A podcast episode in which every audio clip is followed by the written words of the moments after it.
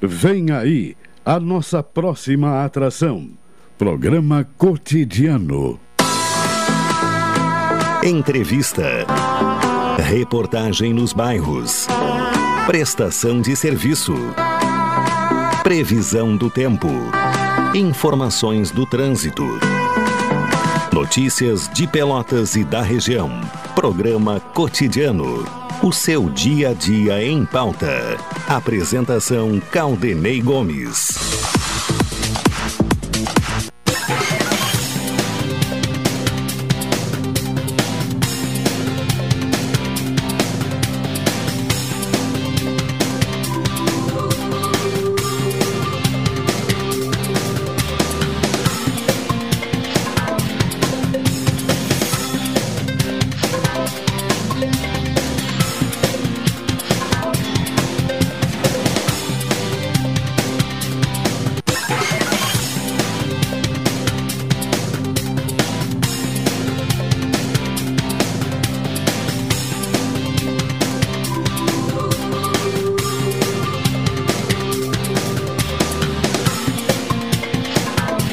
Tarde, ouvintes. Começa aqui na Pelotense o cotidiano, edição desta terça-feira, 18 de abril de 2023, com céu claro, com momentos de parcialmente nublado. Temperatura 21 graus e 7 décimos, 55%. A umidade relativa do ar, a sensação térmica em 20 graus e 9 décimos. A máxima registrada hoje foi de 21, 8, 21 graus e 8 décimos, às 12h24. Agora 21 graus e 7 décimos. Homero Queiroga me acompanha na parte técnica, o Alexandre Salóis na central de gravações, a direção executiva da Rádio Pelotense é de Luciana Marcos, direção geral de Paulo Luiz Goss. Falamos em nome de Supermercado Guarabara. No Guarabara, o seu dia a dia é mais barato. Expresso Embaixador aproximando as pessoas de verdade. Café 35 Off Store, na Avenida República do Líbano, 286, em Pelotas. Telefone 30 28 35 35. Doutora Maria Gorete Zago, médica do trabalho, consultório na Rua Marechal Deodoro, número 800, sala 401. Telefones para contato 32 25 55 54 30 25 20 59 81 14 10 00. NET HD TV Conal. Ligue 21 23 46 23 ou vá na loja na rua 15 de novembro 657 e assine já. Consulte condições de aquisição.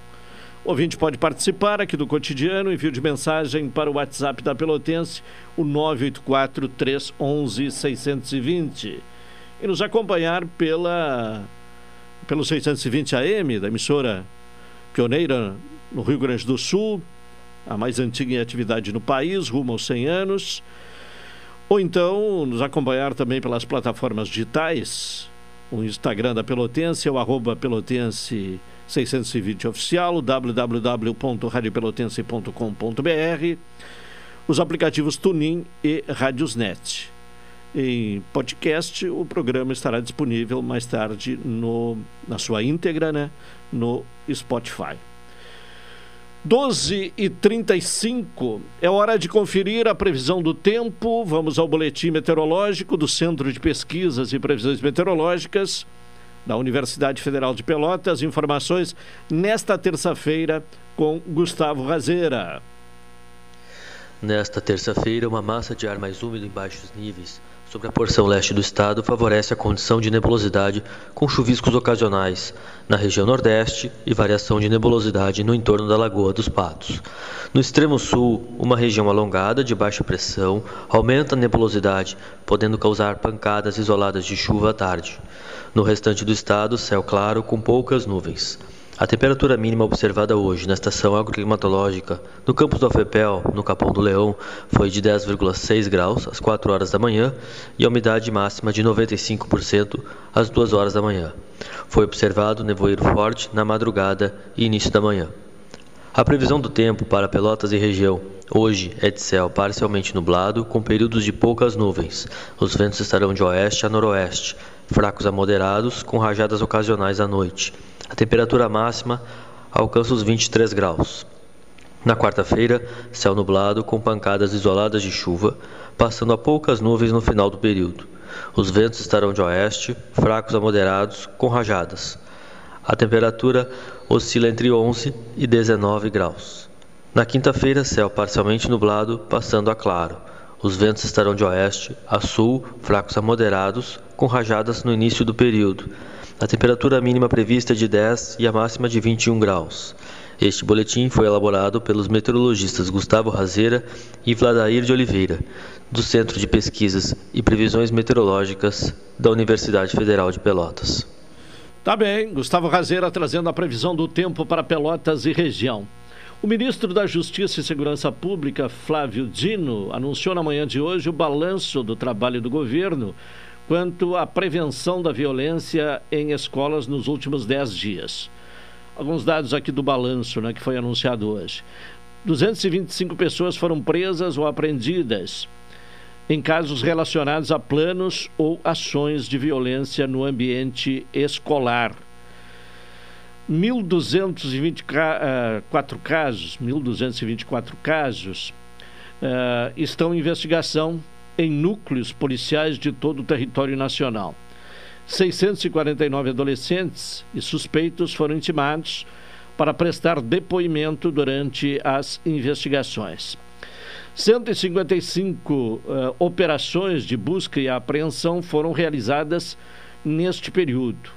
1.595 boletins de ocorrência foram registrados em unidades policiais.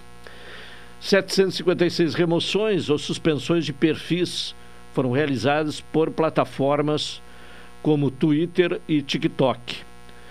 7.473 denúncias recebidas no canal exclusivo do Ministério, o Escola Segura. Disse o, o ministro, né? Abre aspas, temos 225 pessoas presas ou menores apreendidos. Isso em 10 dias. Isso demonstra que estamos diante de uma epidemia.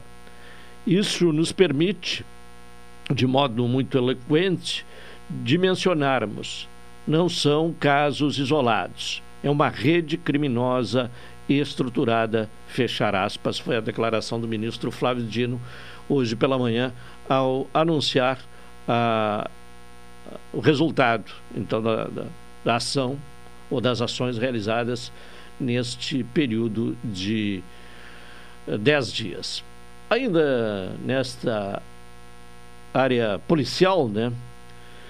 Uma outra informação nacional, né? O Ministério Público de Goiás deflagrou na manhã desta terça-feira a Operação Penalidade Máxima 2, com o objetivo de obter novas informações sobre a organização criminosa suspeita de manipular resultados esportivos de jogos de futebol profissional, inclusive da Série A do Campeonato Brasileiro. O Ministério Público de Goiás não divulgou o nome dos envolvidos nesta fase da operação. Uh, porém, né, uh, o, o, grupo, uh, a busca é, desbaratar este grupo criminoso, que é suspeito de ter manipulado pelo menos cinco jogos importantes do Campeonato Brasileiro de Futebol do ano passado, além de outras cinco partidas dos campeonatos regionais, incluindo os estaduais de Goiás, Rio Grande do Sul, Mato Grosso e São Paulo. O MP de Goiás eh, informa ainda que as investigações estão em andamento para eh, determinar a extensão da fraude. Seguindo aqui com a notícia, né, o, o Ministério Público de Goiás divulgou que estão sendo cumpridos três mandados eh, de prisão preventiva, 20 mandados de busca e apreensão em 16 municípios de seis estados. Os mandados estão sendo cumpridos em Goianira, Goiás, São Paulo, na capital, Rio de Janeiro também, capital, Recife, Pelotas, Santa Maria, Erechim, Chapecó, Tubarão, Bragança Paulista, Guarulhos, Santo André, Santana da Parnaíba, Santos, Taubaté e Presidente Venceslau.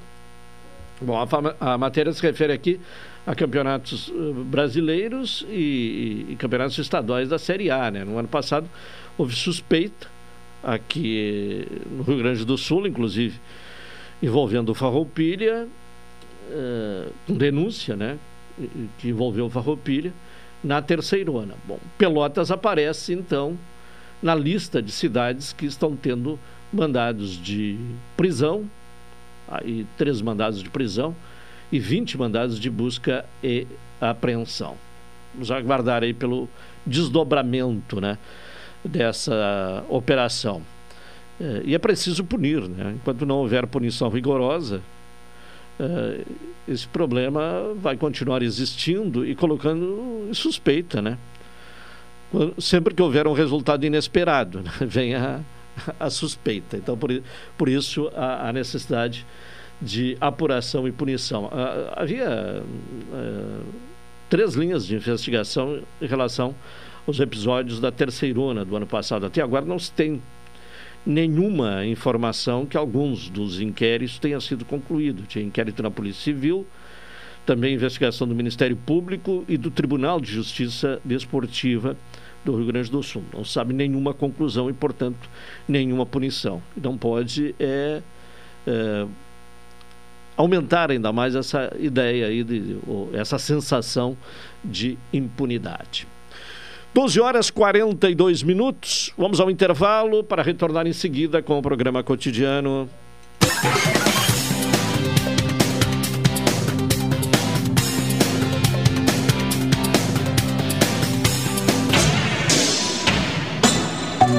ZYK 270, Rádio Pelotense, 620 kHz, 10 kW, amplitude modulada, a emissora da metade sul. Café 35,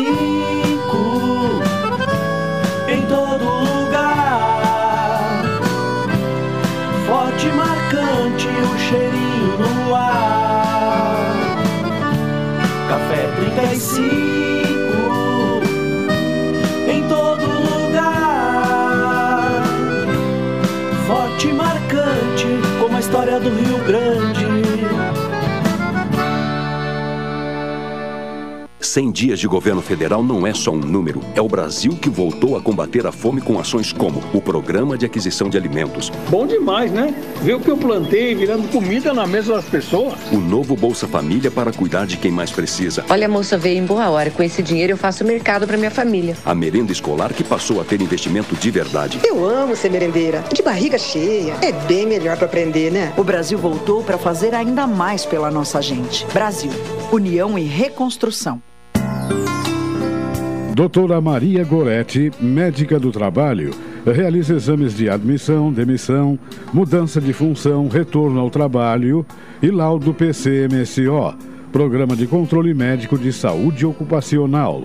Atendimento nas empresas e no consultório médico, Rua Marechal Deodoro 800, Sala 401, Fone 3225 5554 e 981 14 1000.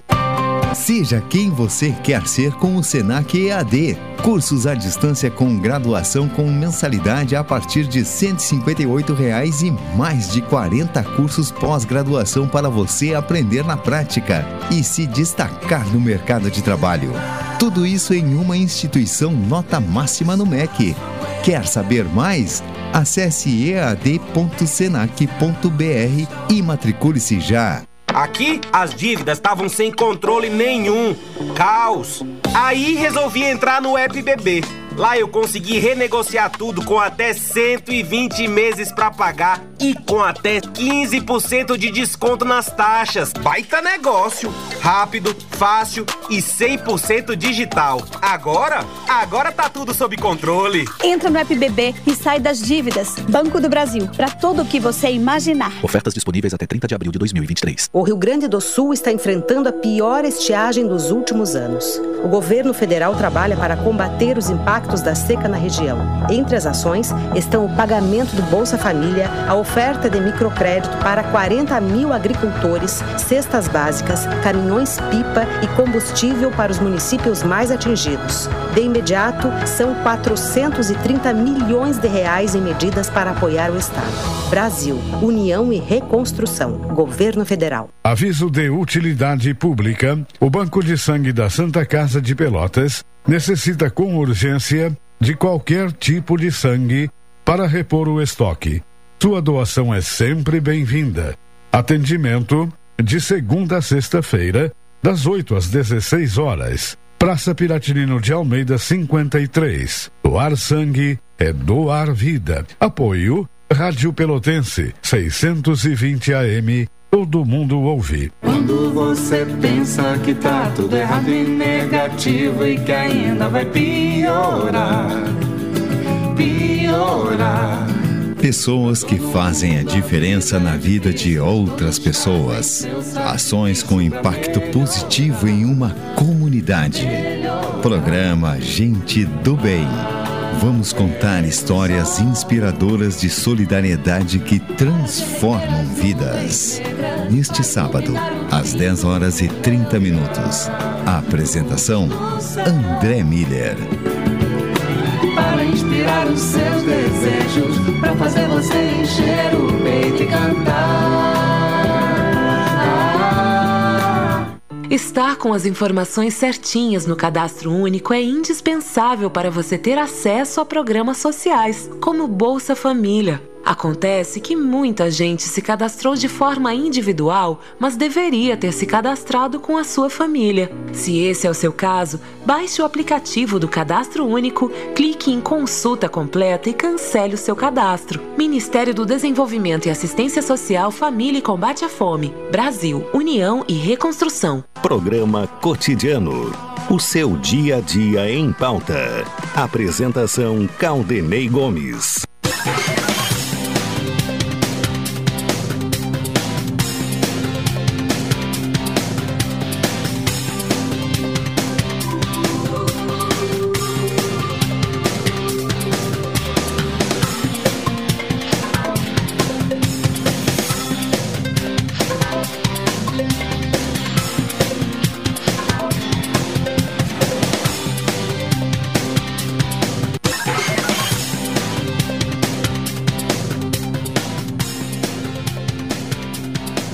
12 horas 49 minutos, estamos com o programa cotidiano aqui na Pelotense, nesta terça-feira, com sol neste momento, né? Céu claro, embora com nuvens, né? Em alguns momentos.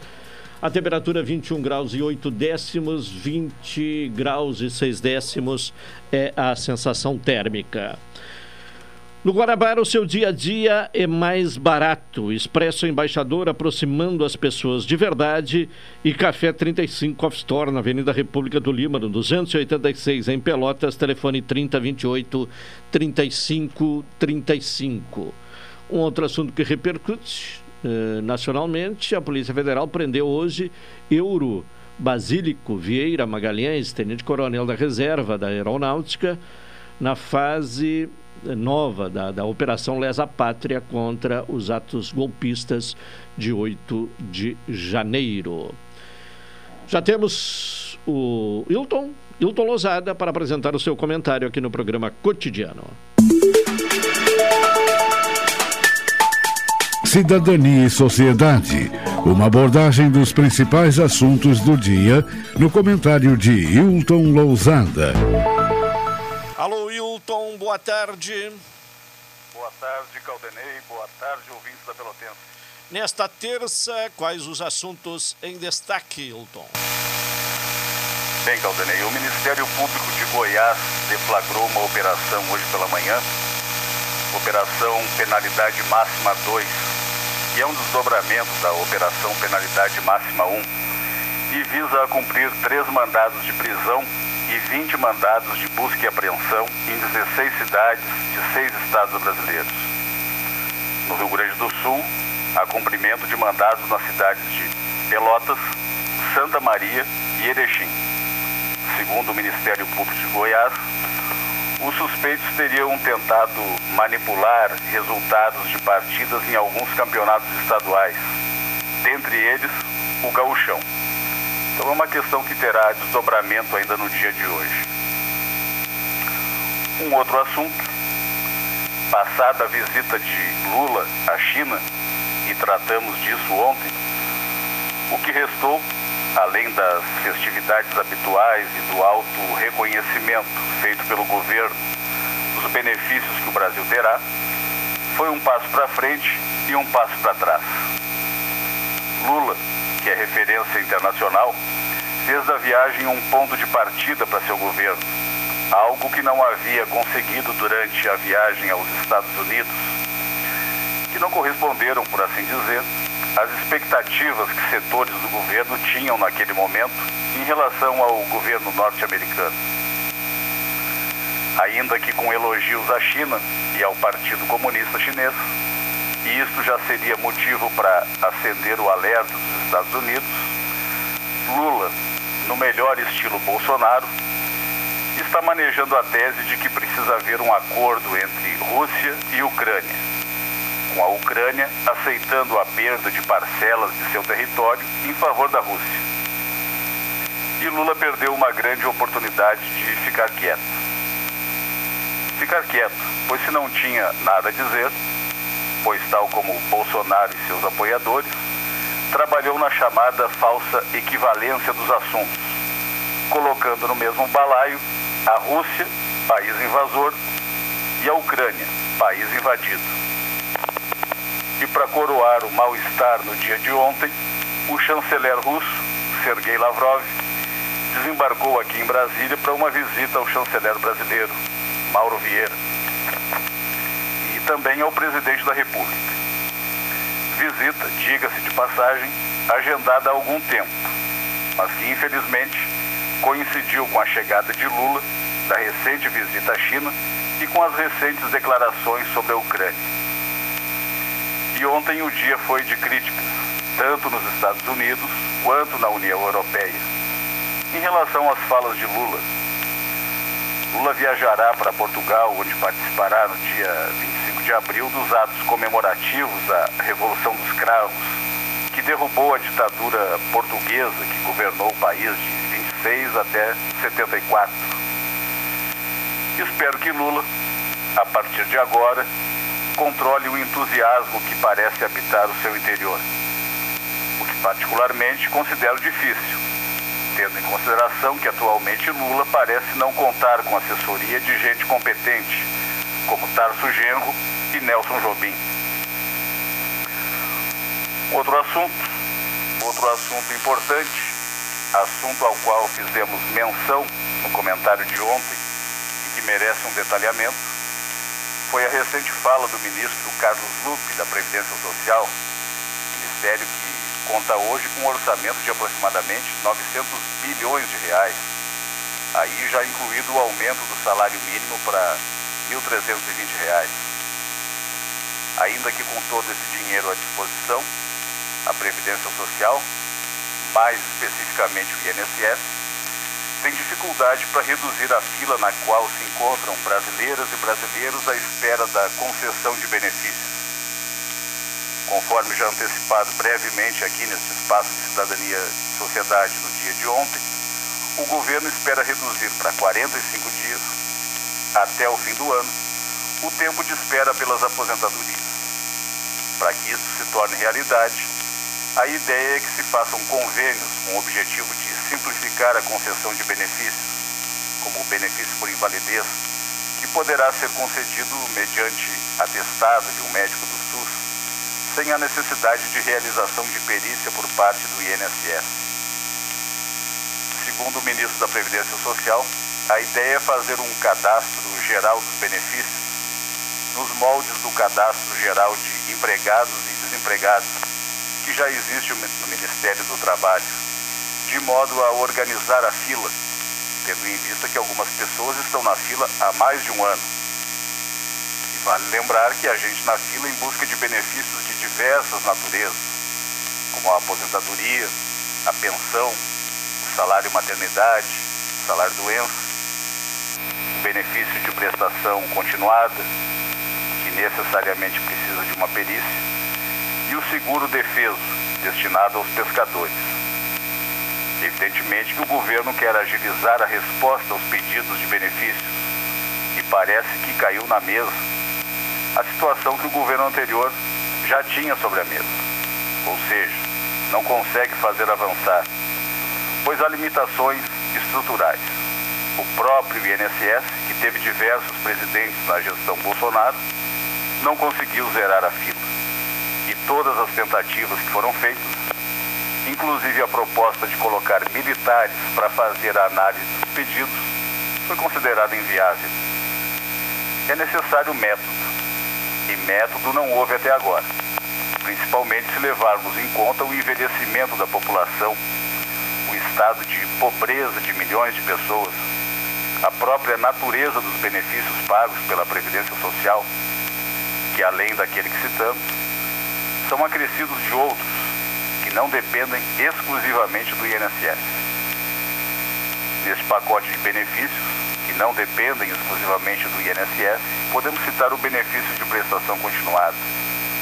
O BPC, em alguns casos, depende da Previdência e do Ministério do Desenvolvimento Social, que realiza a primeira análise da condição social do cidadão e verifica se ele atende aos requisitos o Ministério do Desenvolvimento Agrário, e aqui entra o trabalhador rural, que tem direito à aposentadoria, ainda que não tenha sido contribuinte da Previdência Social, conforme previsto na Constituição Federal.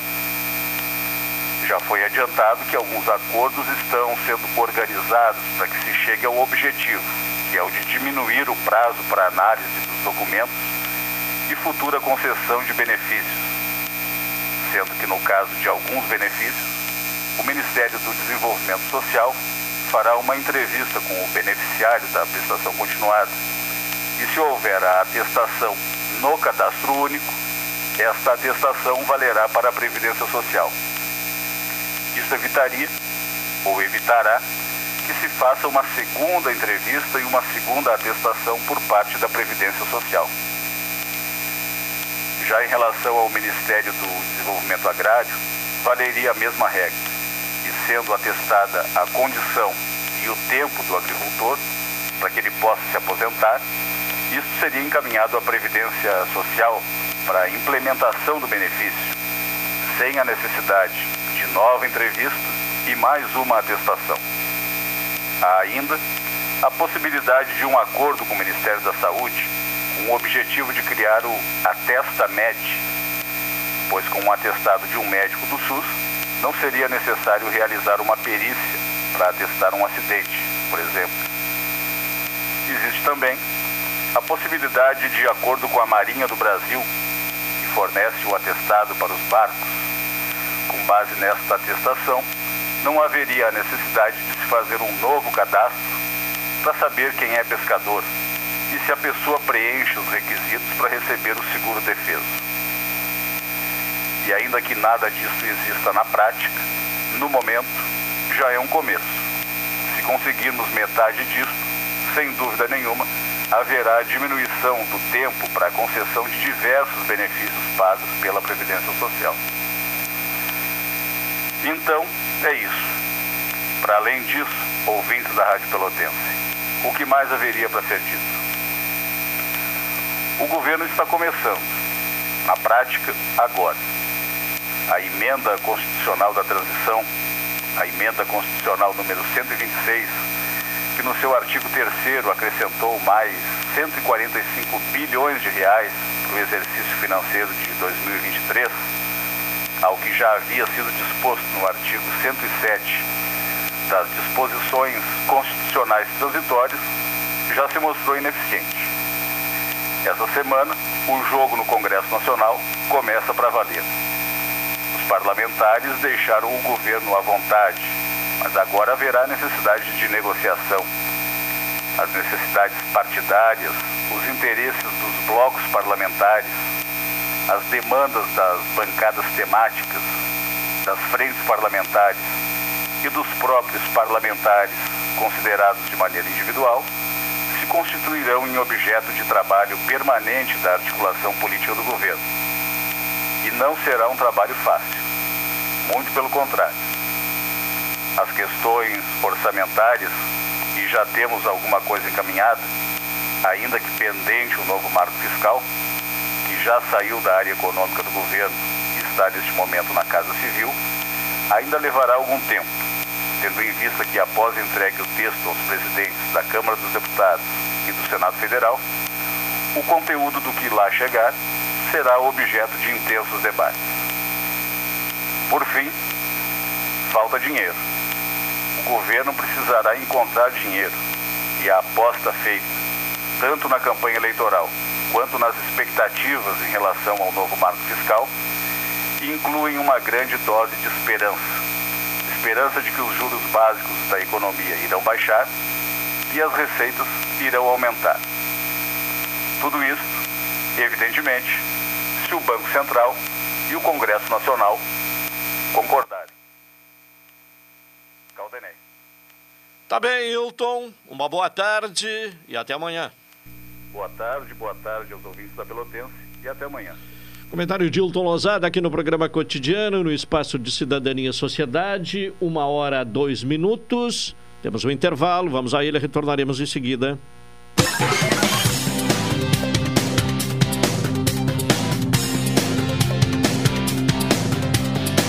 Essa é a ZYK 270, Rádio Pelotense, 620 kHz. Música, esporte e notícia. Rádio Pelotense, 10 kW. Café 35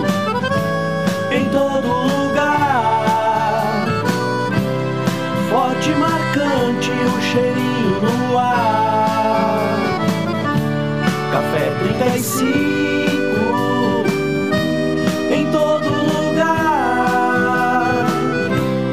Forte e marcante como a história do Rio Grande.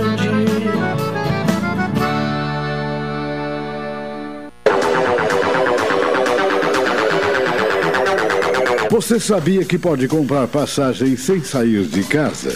Para evitar filas e transtornos na sua viagem, a Embaixador disponibiliza a compra das passagens de forma online.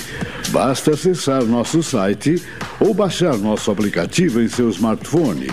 Viajar já é bom e comprar passagem com essa facilidade é melhor ainda. Acesse o site www.expressoembaixador.com.br ou baixe o aplicativo Embaixador Passagens. Expresso Embaixador, aproximando as pessoas de verdade. Quer estar mais conectado do que nunca e ainda aproveitar uma condição especial? Venha para Ozirnet e aproveite! São 600 mega de velocidade com Wi-Fi 6 a partir de R$ 99,90. É internet de qualidade com uma condição que só a Ozir oferece. 600 mega de velocidade com Wi-Fi 6 a partir de R$ 99,90. Confira ainda a possibilidade de instalação gratuita. Ozirnet, sempre ao seu lado.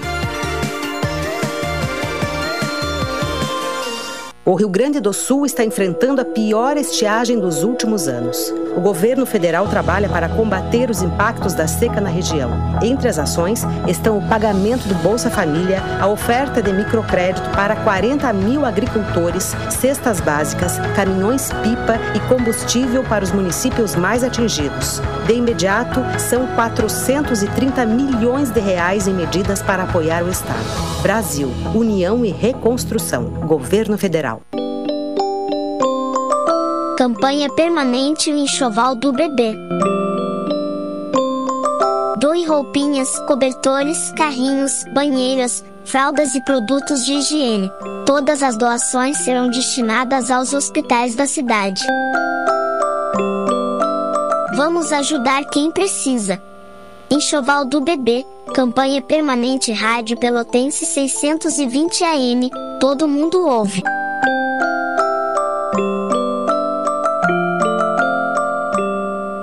Aviso de utilidade pública. O Hemocentro de Pelotas necessita de qualquer tipo de sangue para repor o estoque. Sua doação é sempre bem-vinda. Atendimento de segunda a sexta-feira, das 8 às 18 horas, sem fechar ao meio-dia, e no primeiro sábado do mês, das 8 às 13 horas, excepto feriados. Avenida Bento Gonçalves, 4569. Doar sangue é doar vida. Apoio Rádio Pelotense, 620 AM, todo mundo ouve. Maio Furta Cor. Saúde mental materna importa. Só é possível mudar o mundo cuidando de quem cuida de todo o mundo. Se importe com a mãe. Assuma essa causa. Saiba mais em www.maiofurtacor.com.br.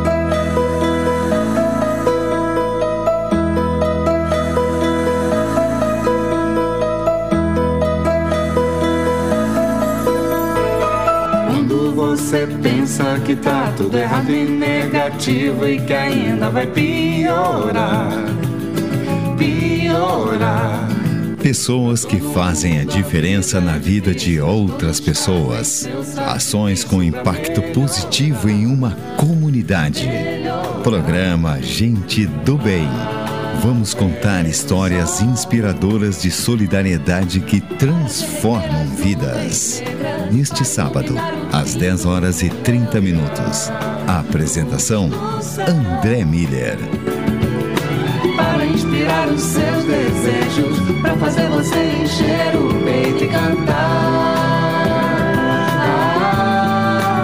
Programa Cotidiano. O seu dia a dia em pauta. Apresentação Caldenei Gomes.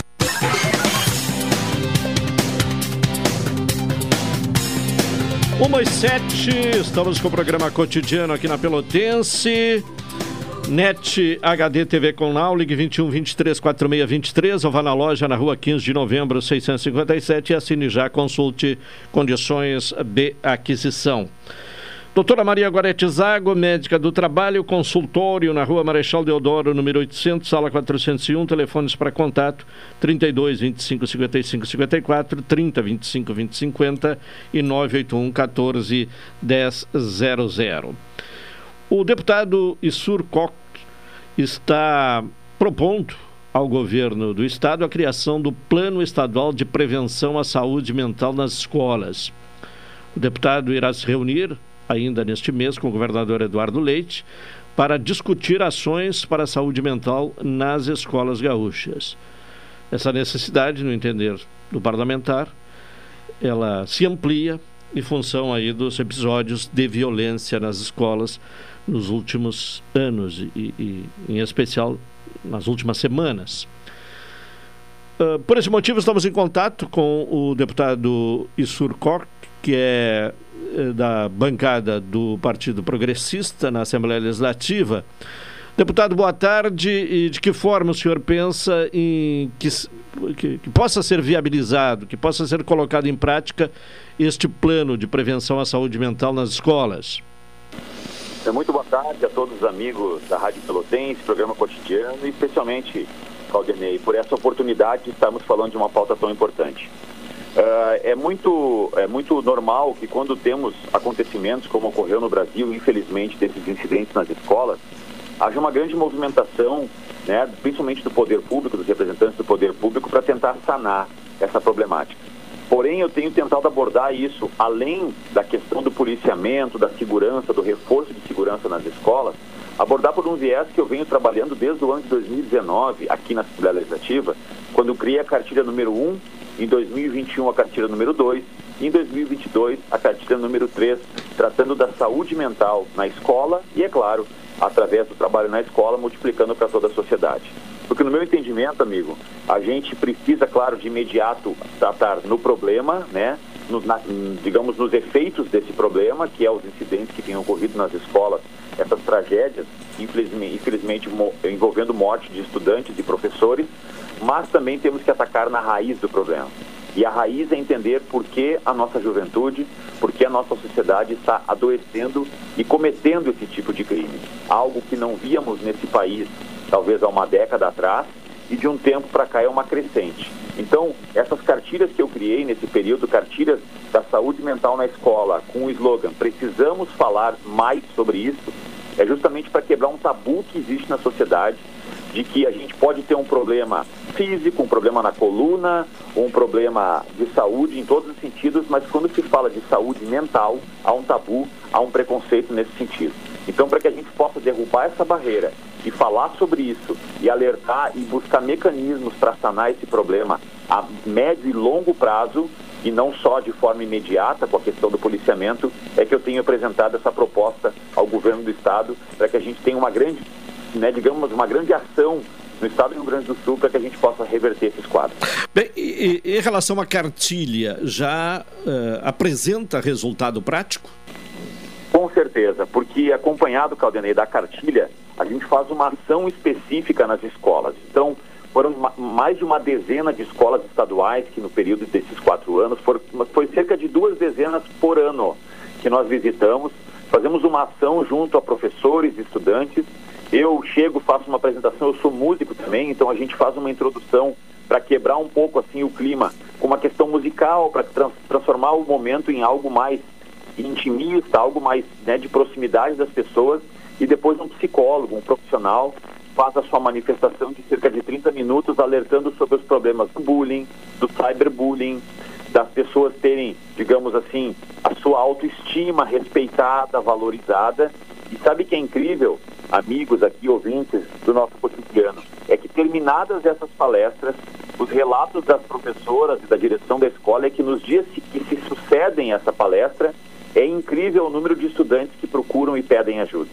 Então, até mesmo nós tivemos incidentes que, terminada essa palestra, abordando esse tema, estudantes já vieram atrás do psicólogo pedir ajuda, saber onde ele atendia, porque estão sofrendo bullying, estão sendo atacados por colegas na sua intimidade. O cyberbullying, que, foi, cresceu demais no momento da pandemia, onde o convívio passou a ser na rede social, e na rede social todo mundo fica com mais coragem de atacar o próximo.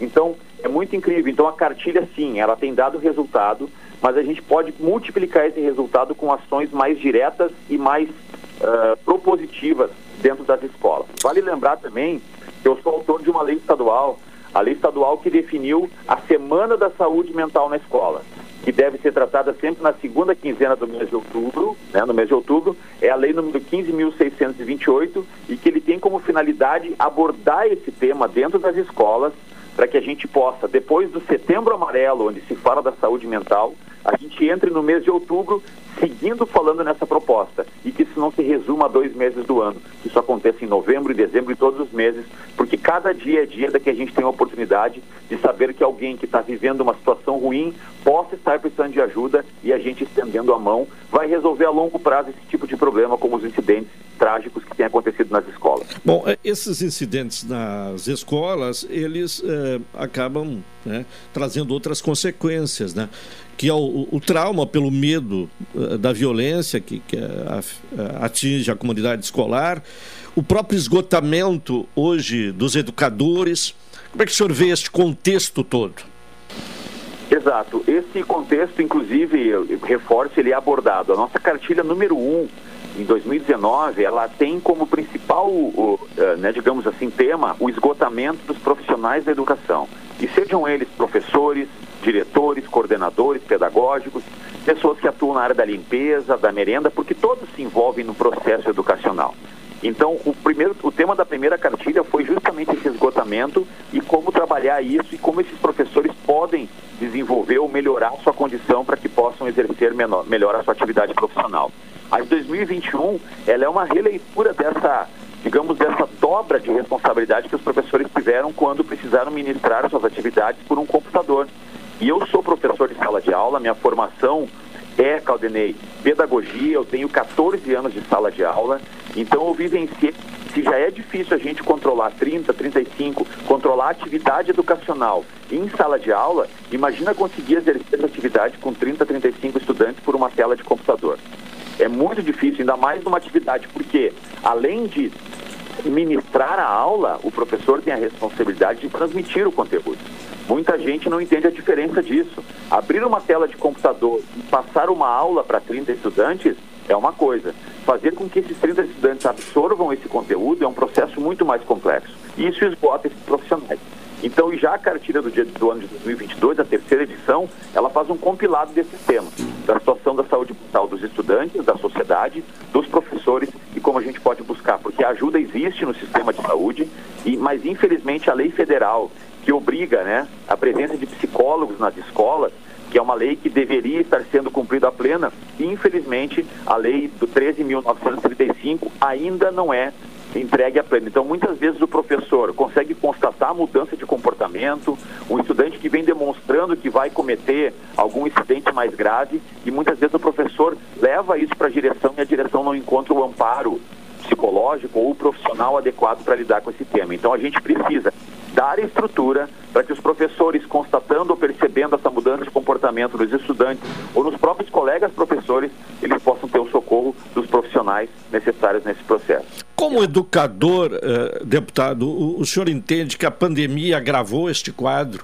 e que a, é, é, esse índice elevado de violência na escola tem relação com a pandemia? Não posso dizer, né? Não posso afirmar que esse dado, essa, essa pandemia seja predominante, mas com certeza ela influenciou nesse processo. Explico. Especialmente para os nossos adolescentes e pré-adolescentes. Esse momento da juventude é um momento de convívio, de diálogo, de trocar experiências, preocupações com os amigos. E quando os estudantes foram alijados desse processo, toda a sociedade foi, mas a pessoa geralmente adulta consegue lidar com esse problema de forma mais consegue se resolver né, consigo mesmo essa situação. Mas essa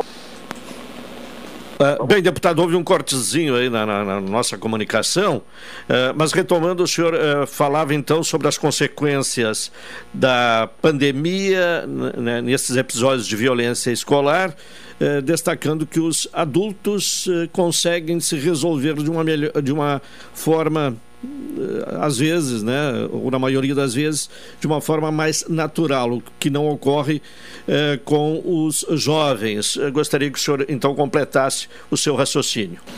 Ok, eu mesmo relatei, né, que apesar de atuação como professor e como deputado, eu tive um incidente, eu sou pai de uma, de uma menina que passa pela adolescência e que na fase, ali, na, no período da pandemia, ela estava com 14 anos, e colegas que eram amigos na escola, que eram amigos queridos, nesse momento da rede social, começaram muitas vezes a fazer o tal do cyberbullying, que é uma novidade para nossa geração, não existia isso, que é onde atrás de um computador, atrás de um celular, a pessoa fica mais encorajada de ofender, de fazer piada, de fazer uh, o famoso meme que é gurizada hoje, hoje em dia. E eu precisei, naquele momento, entrar em contato com os pais, fizemos uma reunião e conseguimos sanar essa dificuldade. Mas eu imagino então famílias onde os estudantes não têm um pai ou uma mãe que consiga observar esse processo e intervir.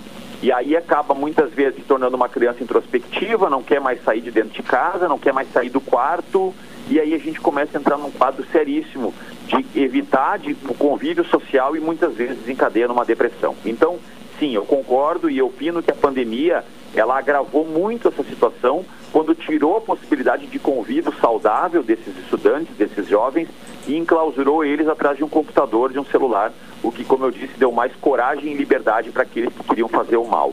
Então houve uma mudança e a gente precisa correr atrás desse prejuízo. E a maneira de fazer isso é um grande plano de ação estadual, onde a gente consiga atingir cada canto do Rio Grande do Sul e levar a possibilidade de ajuda para quem precisa. Porque a minha cartilha, inclusive, em todas as três edições, uh, Caldenei, na última página, ela destaca os contatos, por exemplo, dos atendimentos nos CAPs e UBS, para procurar nos seus municípios. Tem os contatos do Conselho Tutelar, Ministério da Saúde, SAMU, CVV e todos os outros contatos que podem ajudar no primeiro momento, mas como eu disse, o ideal é o cumprimento da lei federal que obriga a presença de psicólogos nas escolas. Sim. Bom, para finalizar, deputado Issur, uh, o, o, senhor até com essa pauta né, que desenvolve uh, no, no, mandato uh, na Assembleia Legislativa, voltada para a questão da saúde mental, como é que observa não só a violência na escola, mas também a, a violência na sociedade, né, com, a cada dia tendo um, um fato novo né, e hoje né, amplamente registrado na medida em que se grava tudo, né? uh, se filma tudo, enfim. Uh, como é que o senhor vê esses, essa violência que hoje se manifesta brutalmente na sociedade? A sociedade está doente, está doente deputado? Olha, eu posso dizer, Caldonei, amigos do cotidiano, que eu vejo que a nossa sociedade vem adoecendo. E por quê? Porque a nossa mudança de rotina, ela nos tirou muitas oportunidades de convívio saudável. Um exemplo é o WhatsApp, Caldonei. Eu vejo, é muito comum, e minha, na minha atividade profissional e de muitos colegas, que reclamam que no momento onde teriam um descanso, um convívio familiar, eles acabam chegando em casa e despachando o WhatsApp até 10 horas, 11 horas, e com isso deixam de estar com seus filhos que hoje vão para o seu quarto, para o seu videogame, com a sua televisão, com o seu celular. Então, é, um, é só mais um dos diversos fatores que a gente pode apontar. A intolerância que a gente vive na sociedade, certo? A liberdade de ataque e da falta de responsabilidade de fazer qualquer tipo de acusação em rede social. E assim a gente vê casos de linchamento, por exemplo, de pessoas que alguém disse que acha que aquela pessoa cometeu tal crime e aí sim essa pessoa já é linchada publicamente ou realmente de fato, a vias de fato. Então, são diversas mudanças que a nossa sociedade vem vivendo numa transição e que precisa saber lidar com isso. Nunca foi tão alto, Caldenei, o índice de jovens, crianças procurando atendimento psicológico.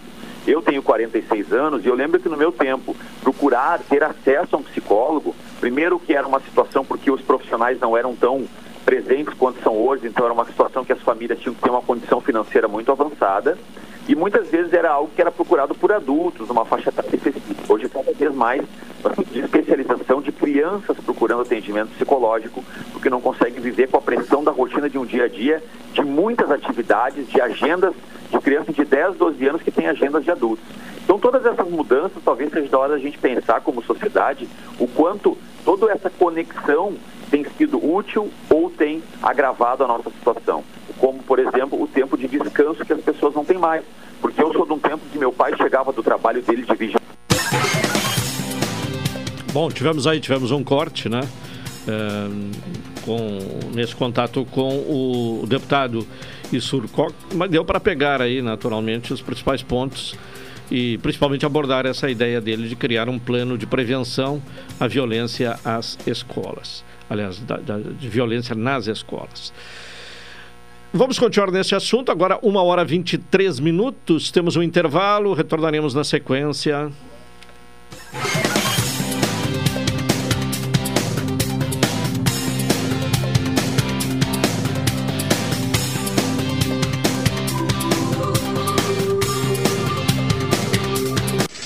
Esta é a ZYK 270 Rádio Pelotense, 620 kHz. Música, esporte e notícia. Rádio Pelotense, 10 kW. A mais antiga emissora gaúcha. A Rádio Show da Metade Sul. Transportadora Fonseca Júnior é VaptVupt por você. Ligue 053 3278 7007 e transporte suas encomendas com praticidade, rapidez e segurança. O Rio Grande do Sul está enfrentando a pior estiagem dos últimos anos. O governo federal trabalha para combater os impactos da seca na região. Entre as ações estão o pagamento do Bolsa Família, a oferta de microcrédito para 40 mil agricultores, cestas básicas, caminhões-pipa e combustível para os municípios mais atingidos. De imediato, são 430 milhões de reais em medidas para apoiar o Estado. Brasil, União e Reconstrução. Governo Federal. Estar com as informações certinhas no cadastro único é indispensável para você ter acesso a programas sociais, como Bolsa Família. Acontece que muita gente se cadastrou de forma individual, mas deveria ter se cadastrado com a sua família. Se esse é o seu caso, baixe o aplicativo do Cadastro Único, clique em Consulta Completa e cancele o seu cadastro. Ministério do Desenvolvimento e Assistência Social, Família e Combate à Fome. Brasil, União e Reconstrução. Programa Cotidiano. O seu dia a dia em pauta. Apresentação Caldenei Gomes.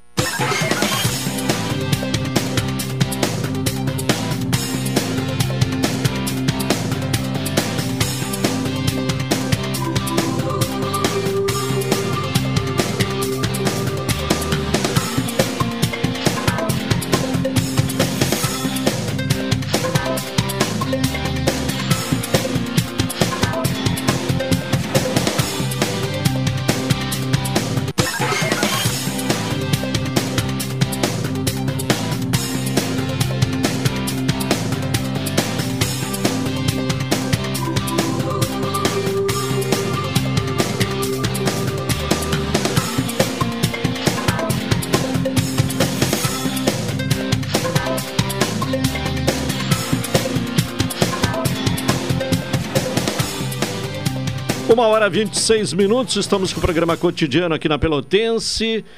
No Guarabara, o seu dia a dia é mais barato, Expresso Embaixador aproximando as pessoas de verdade.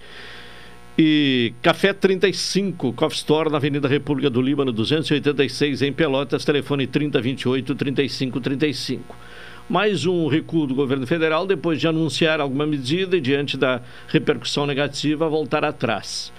Agora, o presidente Lula convocou o ministro da Fazenda, Fernando Haddad, e integrantes da equipe econômica no Palácio do Planalto na noite de ontem para tratar sobre a repercussão negativa da taxação de empresas asiáticas.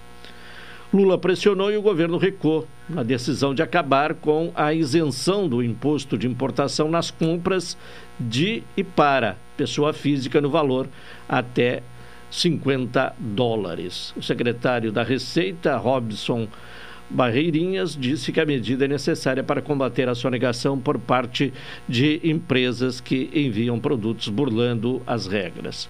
Não há isenção do imposto em nenhum tipo de comércio eletrônico. No entanto, segundo ele, algumas empresas usam essa brecha para remeter itens enviados ao país. Então o governo recua mais uma Talvez seja a quarta ou quinta vez que o governo anunciou a medida e diante da repercussão negativa, anúncio feito pelos ministros, e aí diante da, da pressão negativa, uh, a solicitação expressa do presidente Lula de voltar atrás. Do, aliás, 1h27, né? 1h27, vamos a, hoje é, é terça-feira, né? Vamos ouvir o André Miller, que sempre às terças e quintas-feiras, aliás, terças e sextas-feiras, terças e sextas, traz o seu comentário aqui no programa cotidiano. Vamos ouvir então, André. Agora no cotidiano, o comentário de André Miller. Alô, André, boa tarde. Boa tarde, Caldenei. Boa tarde a todos que acompanham o cotidiano mais uma vez aqui na Rádio Pelotense.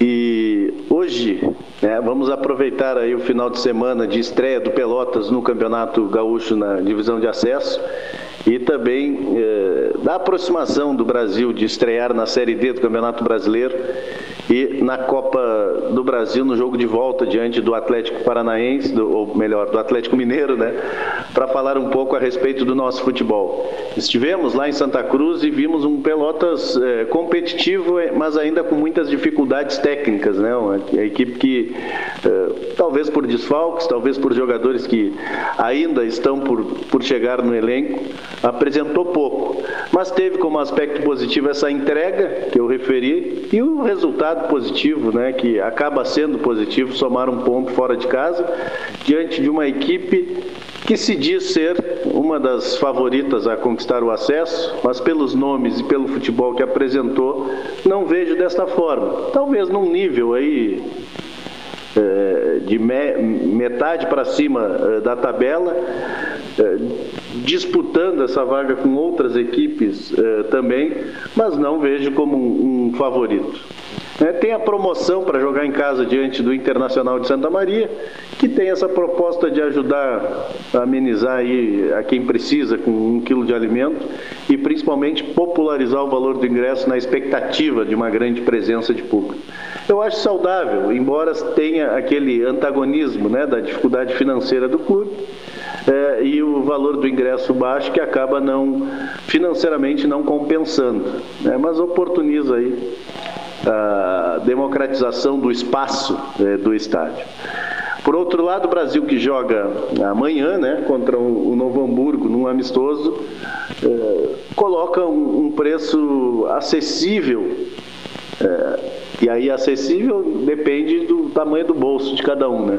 Mas razoável por tamanho do espetáculo, né? 80 reais aí antecipado em 1.500 ingressos, eu acho que a direção do Brasil é, entender um pouco do torcedor, embora isso vá sempre trazer, né? Um, uma discordância de um lado, né, um entendimento de que poderia ser mais barato, enfim, né, tudo aquilo que a gente já sabe. Mas o tamanho do espetáculo ainda eh, vejo como um, eh, um valor interessante né, para o torcedor do Brasil acompanhar. A nota triste, né, e mais do que triste, preocupante, é, a Operação Penalidade Máxima 2, né, que cumpriu mandatos de prisão e busca de apreensão por manipulação de resultados de jogos no, Brasileiro da Série A e ainda em campeonatos estaduais. Né, e isso acabou vindo até Pelotas, né, nesse cumprimento de, de mandatos aí que traz uma preocupação enorme, não só por ser de Pelotas, mas é, pelo perigo que isso está causando né, e preocupação ao futebol como um todo. É, já não sabemos mais que, no que está se transformando é, o futebol e os profissionais que atuam. Né? É uma, um crescimento desordenado em relação a sites de apostas e, como consequência disso, o perigoso jogo de manipulação de resultados, né? com escanteio, com faltas e, e tudo mais que acaba entrando né, nesse rol de, de apostas. É uma preocupação grande é, nesse sentido e que alguma providência das autoridades maiores precisa ser tomada. Né? É um crescimento absurdo, indiscriminado e sem uma fiscalização eh, maior, né? inclusive com empresas é, de gestão disso tudo que trabalham no Brasil, mas atuam é, no, âmbito fiscal fora do, do país. Né? Se não podemos ter bingos, não podemos ter cassinos, por que temos esses sites desordenados de aposta que acaba comprometendo uma cadeia produtiva que é o futebol, né? Então, eu vejo como uma necessidade urgente aí, é, até política, né, de uma tomada de decisão que se chegue a um, uma organização né, nesse sentido de é, acabar diminuindo né, o, o, impacto a essa cadeia produtiva do, do futebol e que, e que traga é, uma segurança para clubes, para profissionais e até mesmo para os consumidores que são nós, né, torcedores e, nós como profissionais uh, de imprensa. Também, Caldenei, eu volto na sexta-feira neste espaço e à tarde, às 18 horas, com a Atualidade Esportiva segunda edição. Um abraço para ti e a todos que nos acompanham no cotidiano. Valeu, André. André Miller com seu comentário retorna aqui no cotidiano na próxima sexta-feira, trazendo né, sempre um assunto em pauta. Bom, voltamos à questão das escolas, né? A preocupação nas escolas em relação a atos de violência, né? Na semana passada tivemos aquele dia tenso com várias uh, ameaças que não foram confirmadas, né? Muitas delas uh, fake news, felizmente não foram confirmadas, mas gerou um, um, um clima de insegurança e preocupação, que também se estende para esta semana, até porque muitas das uh, ameaças feitas uh, marcava como dia para a realização de atos violentos a quinta-feira, dia 20 de abril. Mas para falar sobre essas questões todas e principalmente eh, focando na, na, na questão da, do professor, né, ou do educador, do, do, do profissional que atua na escola, que eh, sofre esta carga toda e, e, passa por um momento naturalmente de sobrecarga emocional. Contamos com a presença da vereadora Carla Cassais, que também é integrante da diretoria central do CEPERS.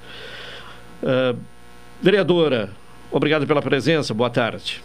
Boa tarde, Caldenei, boa tarde, ouvintes da Rádio Pelotense. É, é sempre bom estar aqui uh, comunicando com a população de Pelotas sobre assuntos que fazem parte do nosso dia a dia ou que nos afligem, né? Como é o caso desse desse assunto que a gente vai tratar hoje, que é um assunto que causou grande comoção na nossa sociedade, né? Muita preocupação de todos, né? Mesmo aqueles que não têm filhos na escola se sentiram uh, ameaçados, assim, né?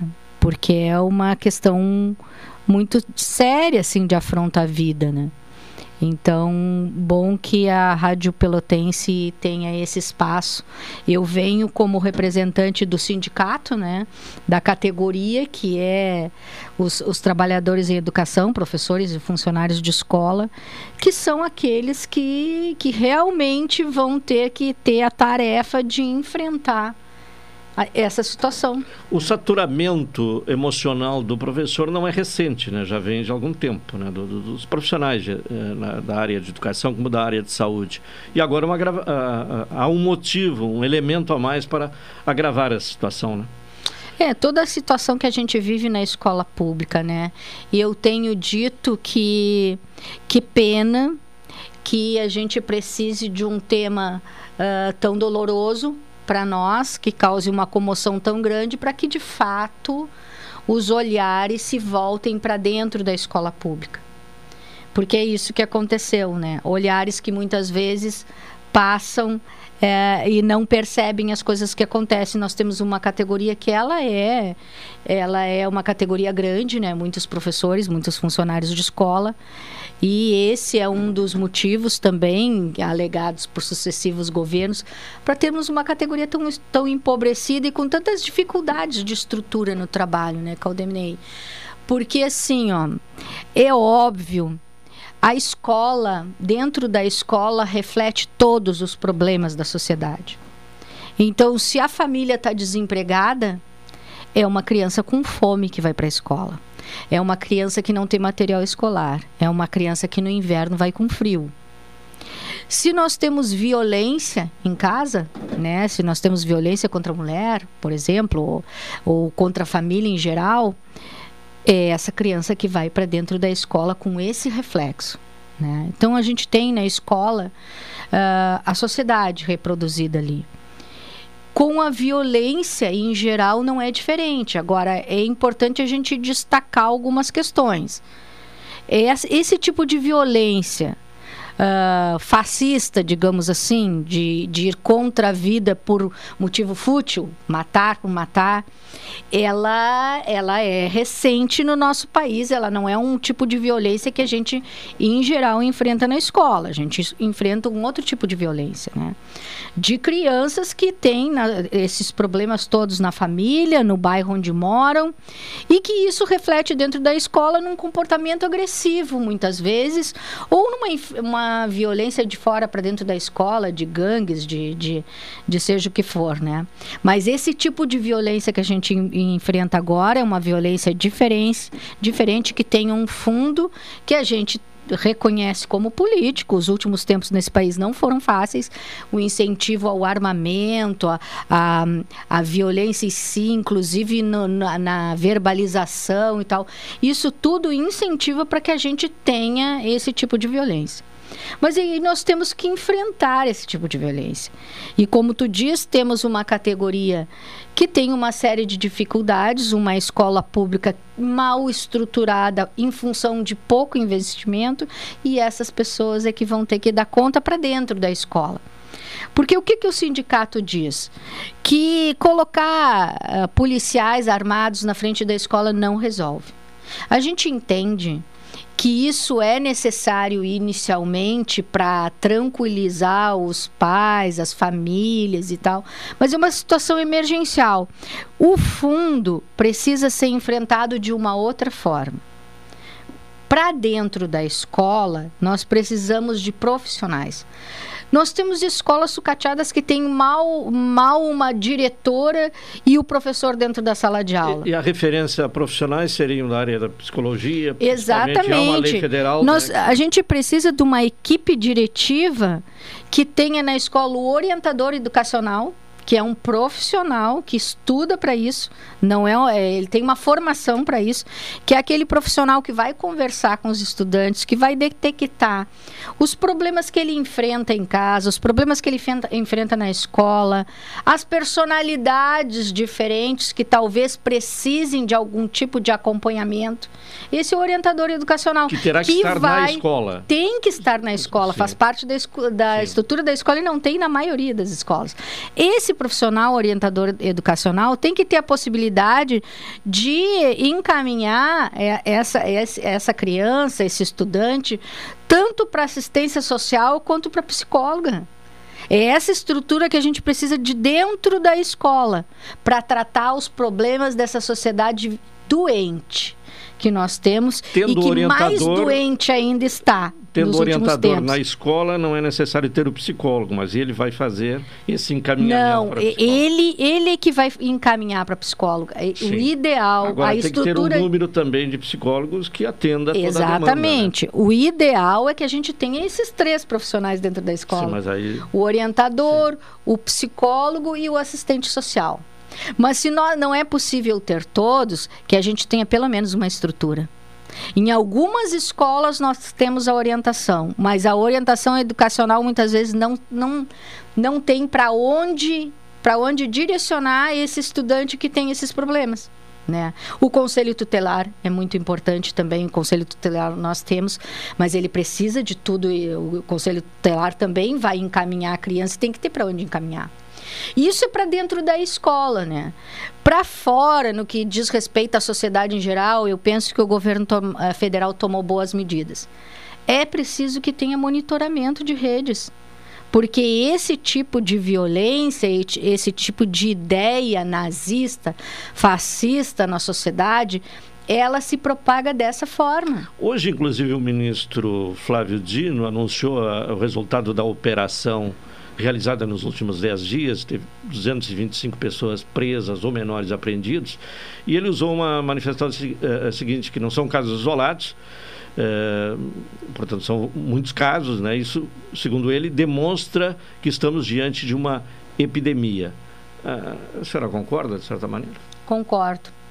Concordo, porque é um tipo de vi- violência que ela tende a crescer quando ela é fomentada.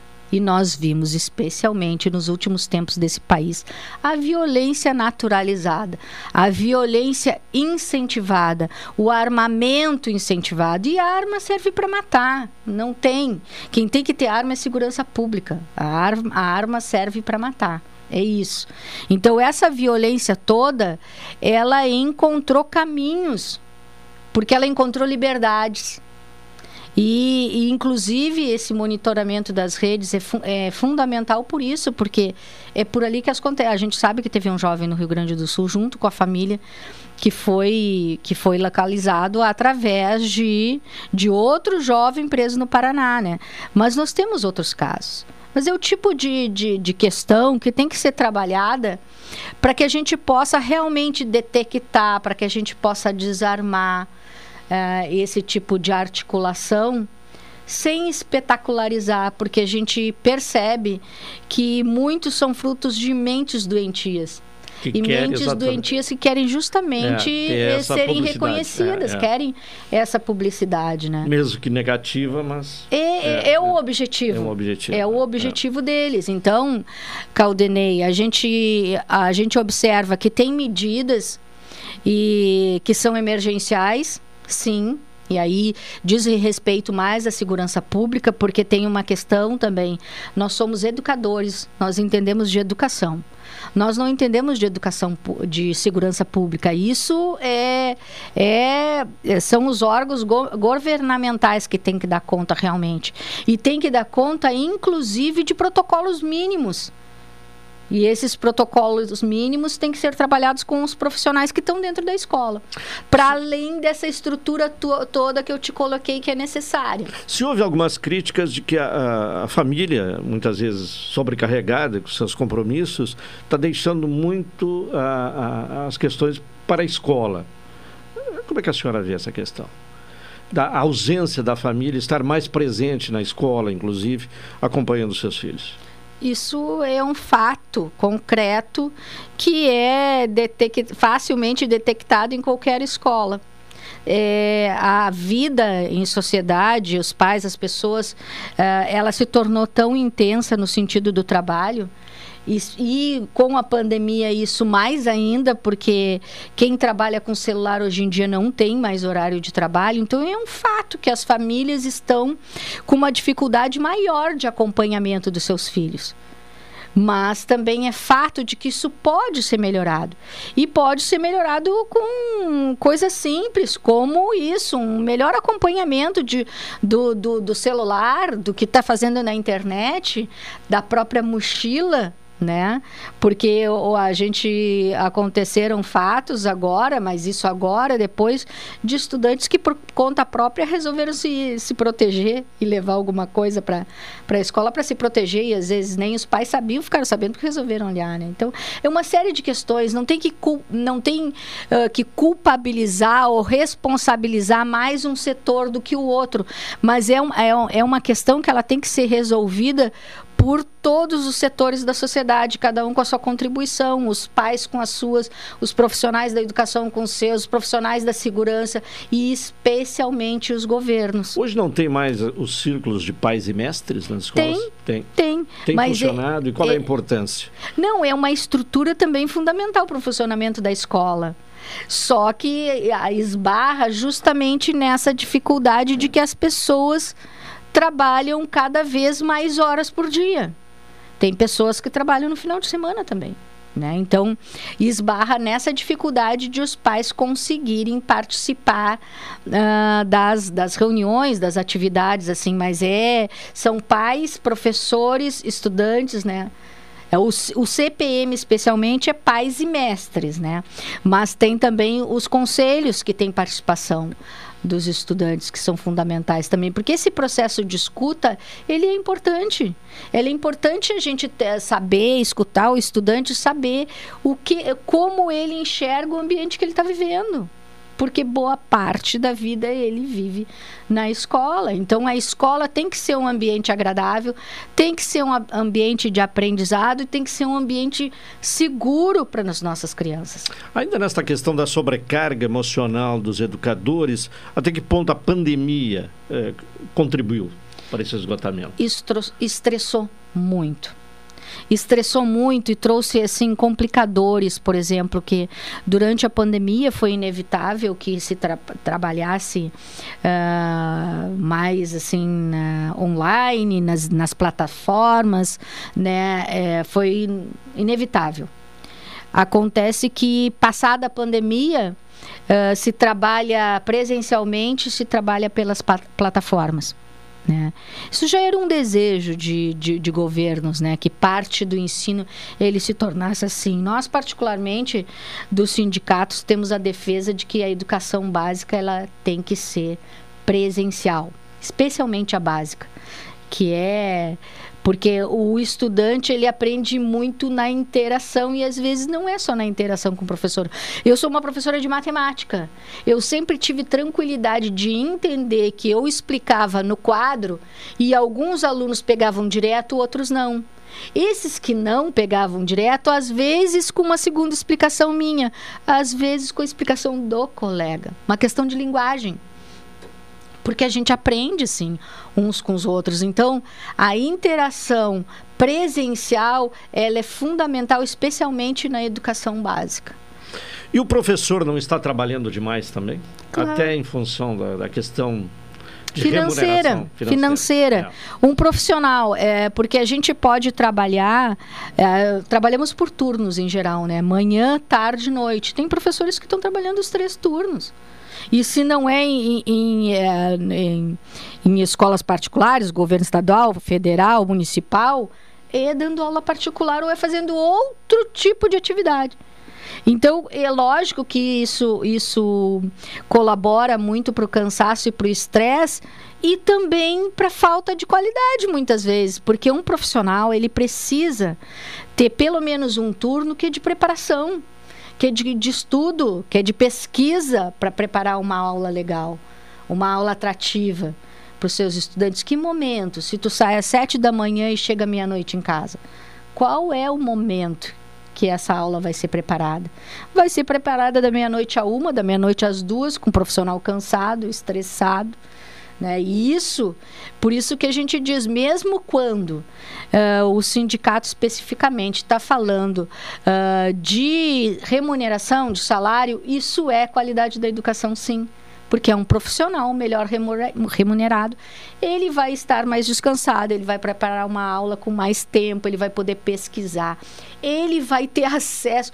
Olha, nós chegamos num nível, acho que eu conversei uma vez aqui contigo, que quando começou a pandemia, ah, tipo 70%, 80% dos professores não tinham mais internet fixa em casa.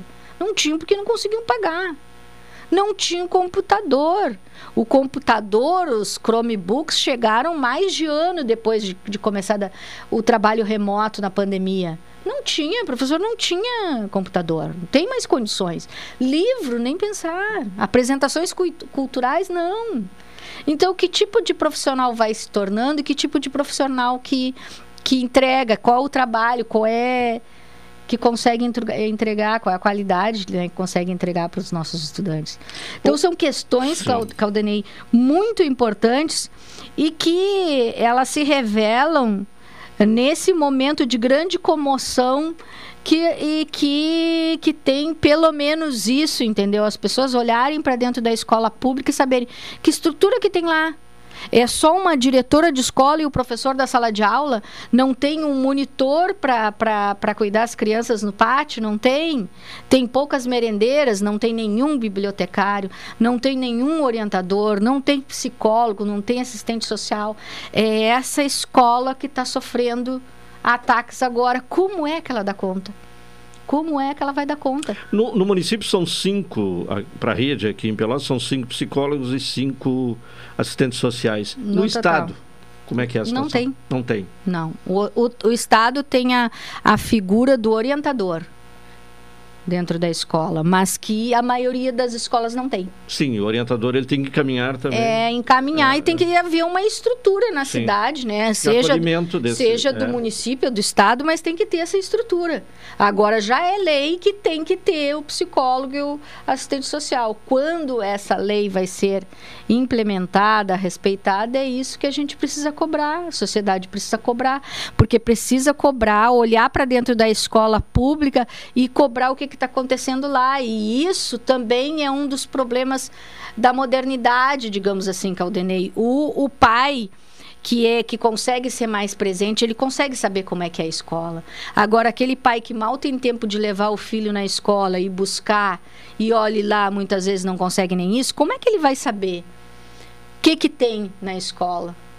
Quais os profissionais que tem na escola para trabalhar com os estudantes? Pelo contrário, ele se torna um crítico ainda da escola, né? Exatamente. É. Uh, bem, e, e, diante de toda essa situação, baixa remuneração, excesso da carga de, uh, horária de trabalho, uh, agora o, o, medo, inclusive, da violência, o que, que isso está acarretando na saúde, em termos práticos, na saúde do educador? Nós temos muitos profissionais com, com, com problemas de saúde sérios, muitas síndromes, inclusive muitos com síndrome do pânico. Porque tu olha para a vida e tu não vê solução para teus problemas. Porque é uma estrutura que não depende de ti. Tu é um profissional. Tu estudou para fazer aquilo ali.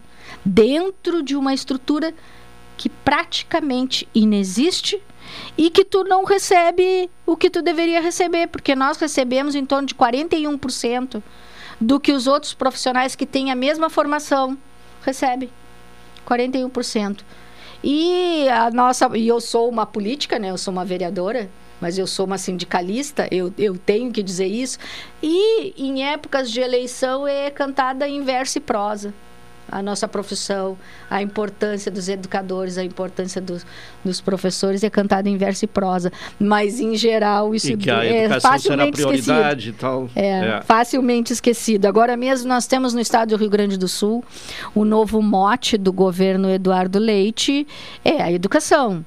Mas nós fizemos uma caravana e passamos por aqui, o, o CEPER Sindicato, detectando os problemas nas escolas, né? Nós temos, por exemplo, o Félix da Cunha ali que está desmoronando, o muro da escola que eu trabalhei 21 anos nesse momento grave de, de ataque, não tem muro a escola. Né? Qual é a escola? A escola Nossa Senhora de Fátima, na Coab do Fragata. Não tem muro. No obelisco também não tem muro. Tem escola sem água, Há sem luz. Dias chegou e os problemas não são resolvidos. Um relato aqui de um ouvinte que na, na escola, ali perto do Brasil, é Dom João Braga, né? Dom João Braga também não é, tem, tem muro. um muro que está Caindo. sendo sustentado por uma árvore. É. é. Esse da escola Nossa Senhora de Fátima não tem mesmo. Não tem mais muro. E aí é, se colocou uma tela, sim, diminuiu uh, o pátio da escola consideravelmente, mas aquela tela não apresenta segurança nenhuma, especialmente num momento como esse. A secretária de Educação do município declarou ah, há poucos dias, aqui nesse mesmo espaço, que está havendo um apagão em termos de, de, de profissionais para trabalhar no magistério. A senhora constata isso também? De redução do número de professores. De interessados? De interessados. Deve ser. Eu, eu não tenho conhecimento do último estudo, mas uh, uh, na, durante o tempo tem diminuído muito o interesse pela profissão. Por que isso? Tu não tem condição de trabalho, tu não tem um ambiente que tu tenha estrutura para trabalhar e o teu salário não te sustenta. Porque não sustenta. Onde se viu um professor que não consegue ter um computador, que não consegue comprar um livro, que não consegue se deslocar até a escola. E não só o professor, né? Os educadores de ensino no estado do Rio Grande do Sul, os funcionários de escola recebem um básico de 657 reais. Eles não conseguem chegar até a escola com esse dinheiro. Ou é a pé, ou é bicicleta. Tem uns que não tem mais bicicleta, não conseguem manter a bicicleta, vai a pé, vai de carona. E essa estrutura que a gente tem. E aí é óbvio que a, a carreira não é atrativa. Como é que vai ser atrativa? Tá bem, eu quero agradecer a, a vereadora Carla Cassais, que também é da diretoria central do CEPERS. Bom, e diante disso tudo, o que, é que o CEPERS eh, pretende fazer? Tem alguma campanha? Assim? Até nesta questão de de, de, de abordagem da, da, questão da saúde mental do, dos educadores? Já tem sido feito alguma coisa? Com relação à segurança, é importante a gente, a gente salientar que nós temos conhecimento de muitas coisas há bastante tempo que a gente trabalha, procura fazer as denúncias direto, assim, porque entendemos que é um assunto que ele tem que ser resolvido assim. Com a, especificamente, nós temos uma reunião pedida para discutir segurança nas escolas desde março um governo bem antes do ataque à escola de Blumenau. Então nós sabemos o que está acontecendo e cobramos do governo que realmente ele tenha, ele estruture as escolas para poder lidar com a violência que é da sociedade que se reflete e, ali, diz, olha, mas que também dê segurança para os é, é profissionais. News, mas é, é, fake news, mas tem que levar a sério, né? Muitos muito agora, sério, é. muito do que aconteceu agora foi fake, fake news. Mas o próprio, próprio comunicado do ministro é. da Justiça comprova que muita coisa foi desmontada. Claro. Então, essa violência, ela existe sim. Não dá para isso. Simplificar, não, deixar. ela Nessa precisa. superficial, olha, é, é, fake news, não vamos dar bola. Não, ela precisa, ela precisa ser levada a sério, porque é a vida das pessoas, né? E nós representamos aquelas pessoas que trabalham dentro da escola. Então a gente reivindica que tenha segurança e que tenha estrutura para tratar também a segurança que chega por dentro da escola porque nós lidamos com adolescentes e adolescentes que vivem numa sociedade doente, doentia e que, te, e que projeta sim esse tipo de ataque por dentro das redes, por de uma série de formas de, de organizações. Então essa escola ela precisa trabalhar essas questões, mas ela não tem condição de trabalhar isso com uma diretora e o professor dentro da sala de aula. Certo. Estamos com o horário esgotado. Agradeço a vereadora Carla Cassais, que é da direção central do CEPERS e vereadora do, do, do Partido dos Trabalhadores na Câmara Municipal de Pelotas. Vem aí o Cláudio Silva com a super tarde. Encerramos aqui o programa cotidiano. Estaremos de volta amanhã às 12 horas e 30 minutos. Uma boa tarde a todos. Até amanhã.